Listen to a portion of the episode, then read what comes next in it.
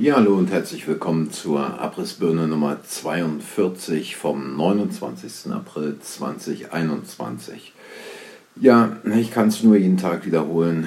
Ähm, in Deutschland ähm, gehen bald die Lichter aus und es scheint auch so, dass das Land komplett gaga geworden ist, wenn man sich einfach mal überlegt.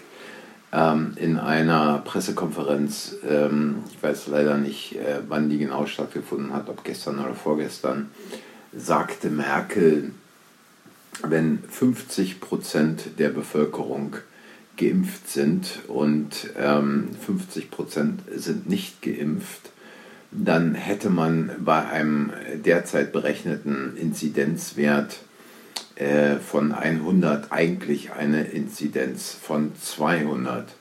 Nun, das ist natürlich so krank und gaga, wie es schlimmer nicht geht. Ähm, einfach die Geimpften aus der Berechnung eines Inzidenzwertes rauszunehmen, um den Inzidenzwert nicht nur hochzuhalten, sondern auch noch zu verdoppeln. Immerhin ist es ja so, dass äh, trotz äh, dessen, dass man versucht, es mehr und mehr aus den Medien, aus den Meldungen herauszunehmen, auch Geimpfte nach wie vor äh, sich infizieren können, beziehungsweise einen positiven PCR-Test haben und wir wollen ja an der Stelle mal nicht vergessen, dass äh, ein positiver PCR-Test nicht mit einer Infektionskrankheit gleichzusetzen ist. Also ähm, dass Geimpfte auch einen positiven PCR-Test haben können.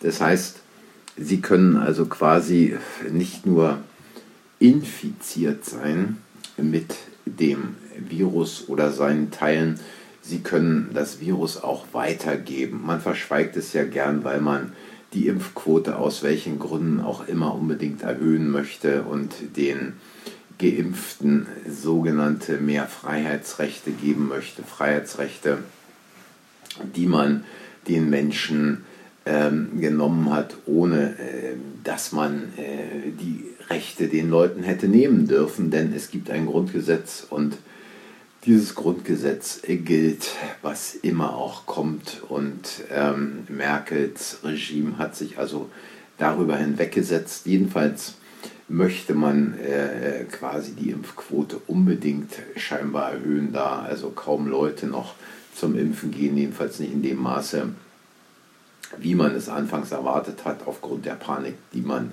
in der Bevölkerung äh, verbreitet hat.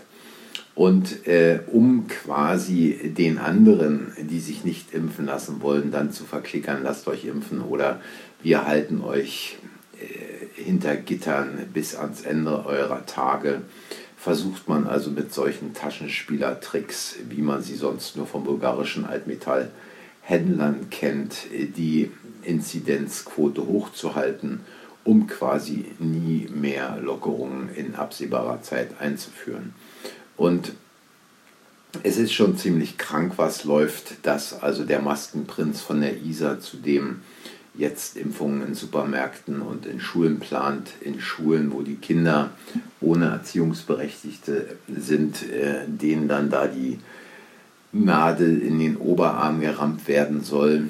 Und ähm, da wird also jegliche ärztliche Schweigepflicht, ähm, jede Vertraulichkeit aufgelöst.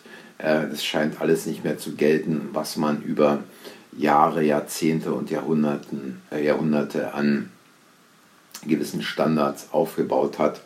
Ähm, diese Typen scheinen völlig außer Rand und Band zu sein und scheinen also wirklich überhaupt gar keine ethisch-moralischen Werte mehr zu besitzen. Äh, Impfen in Supermärkten, ähm, so wie es ja auch toll in Bars in, in, in Israel gemacht wird. Also da kann man wirklich nur noch fragen, äh, wo bewegt sich Deutschland geistig hin und was lassen sich die Leute alles noch bieten, was muss alles noch passieren, damit die Menschen aufstehen und sagen, es reicht bis hierher und nicht weiter.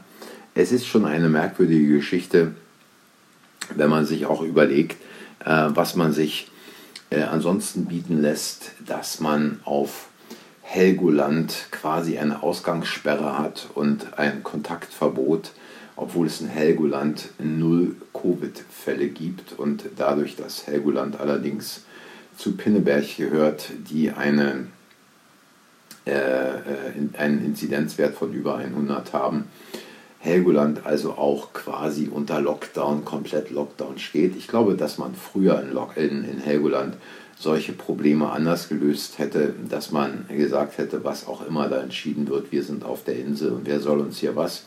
Aber vielleicht gibt es mittlerweile auch in Helgoland ähm, irgendwelche Typen Blockwarte, die andere verpfeifen und die andere melden. Aber auch mit denen wäre man früher in Helgoland anders umgegangen und hätte sie wahrscheinlich einfach an die rote Anna gebunden, bis sie sich wieder beruhigt hätten, während die anderen in Anlehnung an Asterix und Obelix ihre Partys gefeiert hätten.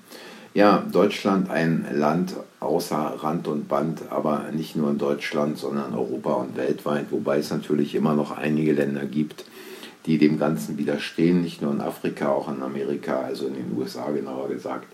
Und es bleibt zu hoffen, dass die Menschen irgendwann demnächst aufwachen werden und sich fragen werden, was machen wir hier eigentlich noch mit?